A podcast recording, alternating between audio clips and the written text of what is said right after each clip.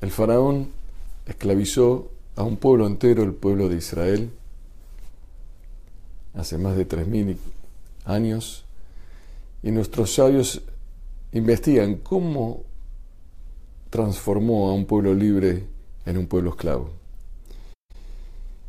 Y descubrieron que el faraón tenía la habilidad de ser manipulador. Manipulaba las mentes de las personas.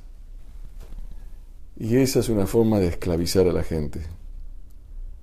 Poco a poco le va haciendo creer algo que no existe. Nosotros hoy también vivimos rodeados de faraones, de personas que quieren manipular, que nos hacen reír, que nos hacen llorar con sus discursos, con sus exposiciones.